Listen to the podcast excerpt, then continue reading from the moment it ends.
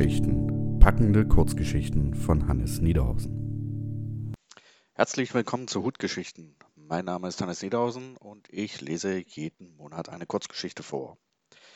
Heute spreche ich nicht von zu Hause aus ein, sondern aus dem schönen, ruhigen Butjading, wo ich jetzt hier schon die ganze Woche lang mit sechs weiteren Autoren zusammensitze und wir uns gegenseitig mit Wordcounts anstacheln, dass wir unsere Schreibprojekte ordentlich vorantreiben.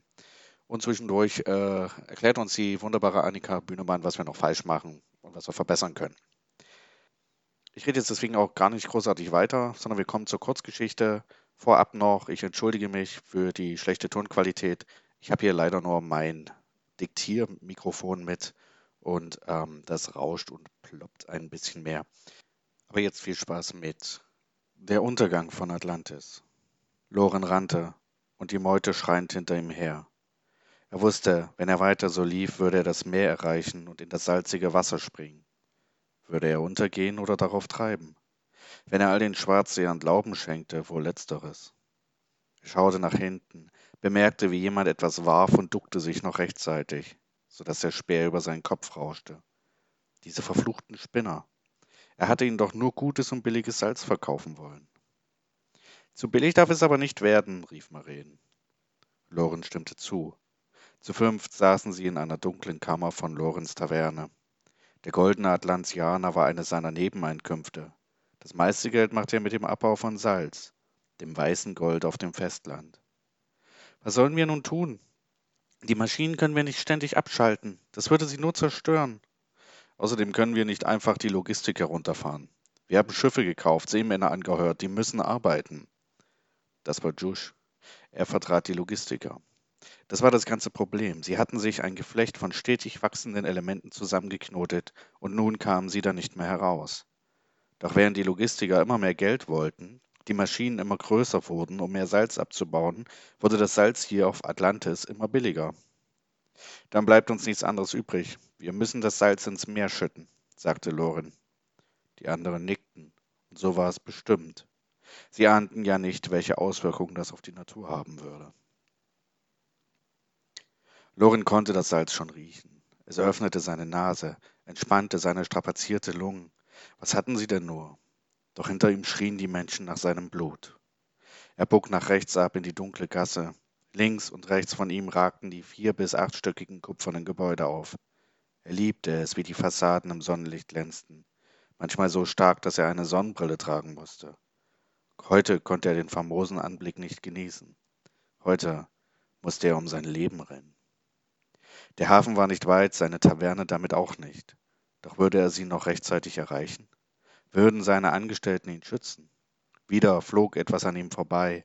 Er machte sich nicht die Mühe zurückzusehen, wollte gar nicht wissen, wie nah der Mob ihm schon gekommen war. Er rannte einfach weiter. Wie lange konnte er ihn noch entkommen? Loren war nicht unsportlich. Er hatte jeden Tag seine Pflicht seinem Körper gegenüber erfüllt. Doch so hatten es sicher auch seine Verfolger getan. Er spürte, wie sich ein leises Stechen an seiner linken Seite ausbreitete. Nein, noch nicht. Er musste nur die Taverne erreichen. Dann hörte er das erste Mal ein metallisches Quietschen, als würde die Stadt selbst seine Verfolger anfeuern. Wir müssen aufhören, sagte Maren. Er war der Einzige, der den Wissenschaftlern Glauben schenkte. Sie würden die Meere versalzen. Sei kein Narr. Wir können nicht aufhören. Die Preise würden in den Boden stürzen. Dann müssen wir die Produktion stoppen.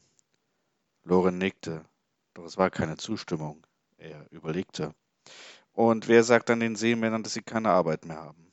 Da sie sich Salz nicht mehr leisten können, den Kammershofen, den kleinen Händlern. Niemand wird sich das Salz mehr leisten können, wenn wir die Produktion einschränken. Die Kosten wären exorbitant und ohne den großen Absatz würden unsere Gewinne ebenfalls sinken. Willst du das, Maren? Der Salzhändler schüttelte den Kopf. Aber ganz aufgeben wollte er nicht. Dann lasst uns darauf einigen, dass wir die Produktion nicht weiter erhöhen. Oh, das hören wir nicht gern, sagt Svea. Er vertrat die Gilde der Maschinenbauer. Wenn ihr die Produktion nicht herunterfahrt, müsst ihr mehr Maschinen einfordern. Das war die Abmachung. Loren nickte, diesmal zustimmend.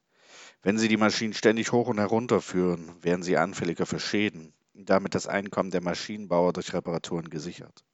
Liefen die Maschinen aber immer auf Hochtouren, hielten sie deutlich länger, ohne Reparatur durch, und das Ende ihrer Lebensdauer wäre deutlich sicherer zu bestimmen.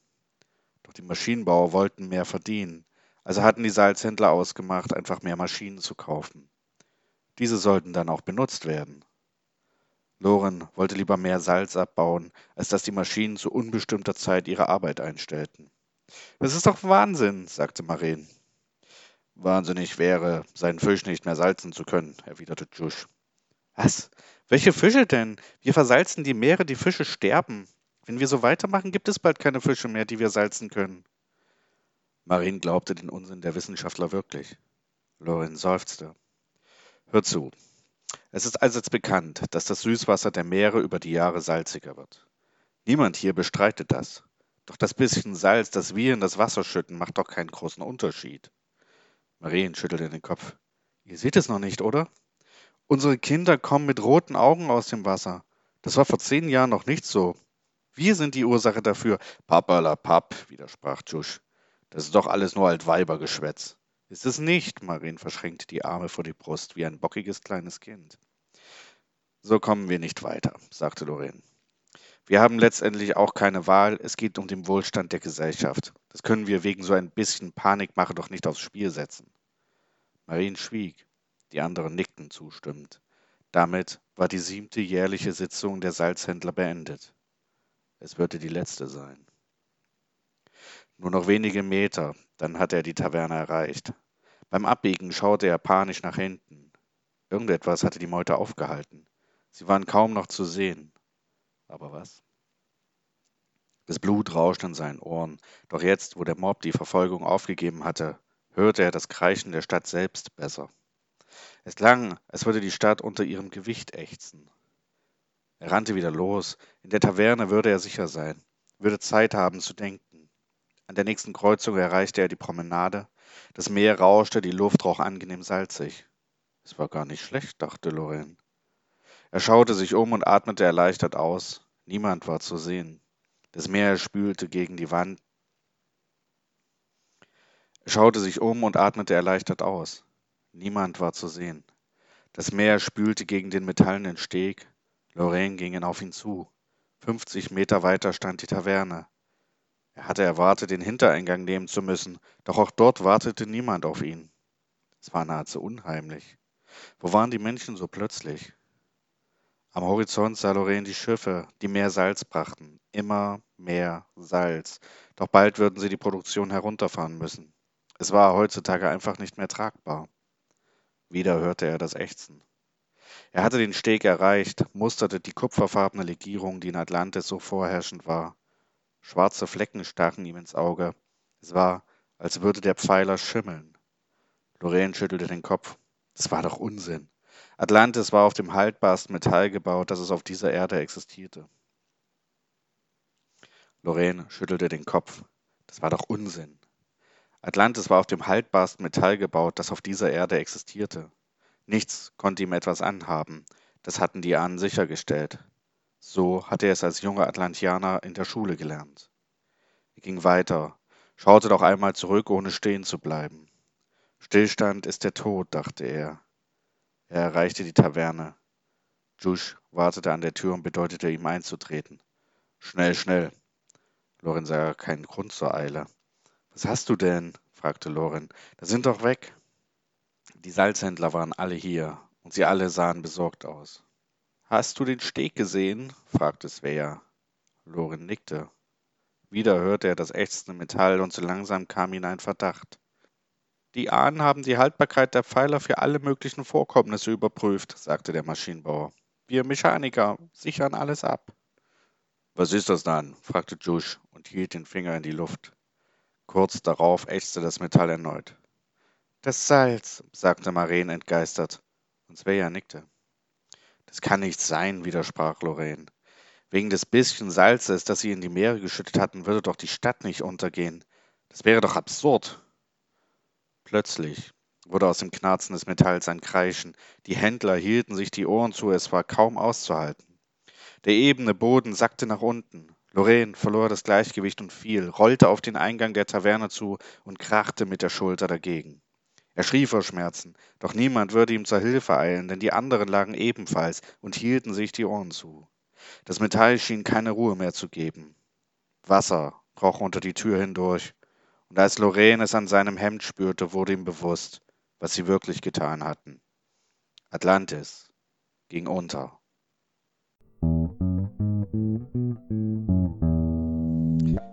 Ja, ja, das gute Salz. Wer kennt es nicht? Das Essen ist versalzen, weil man wieder an andere Sachen gedacht hat oder einfach nur nicht richtig aufgepasst hat, wie viel Salz man in den Topf schüttet. So, das war die Kurzgeschichte. Ich hoffe, bei euch geht nichts unter, wenn ihr euer Essen salzt. Ich wünsche euch einen schönen Monat. Ich muss jetzt auch gleich weiterschreiben, sonst holt mich die Bella B. Blackhound ein und das kann ich nicht zulassen. Und außerdem will noch die dritte Geschichte der Elfentrilogie geschrieben werden, die dann nächsten Monat hier im Podcast erscheinen wird. Das heißt, wer es noch nicht kennt oder wer nochmal eine Auffrischung braucht, ich empfehle bis nächsten Monat die Rache der Elfen und vor allem das Schweigen der Elfen, das ist der erste Teil, zu hören oder auf meiner Webseite www.hannesniederhausen.de zu lesen. Ansonsten würde ich mich freuen, wenn ich von euch höre. Ihr könnt mich immer noch auf Instagram oder Twitter erreichen. Ähm, und ähm, ja, dann wünsche ich euch einen schönen Start in die Weihnachtszeit. Die geht ja dann bald los. Und ich bin dann im Dezember wieder zurück. Bis dahin, euer Hannes.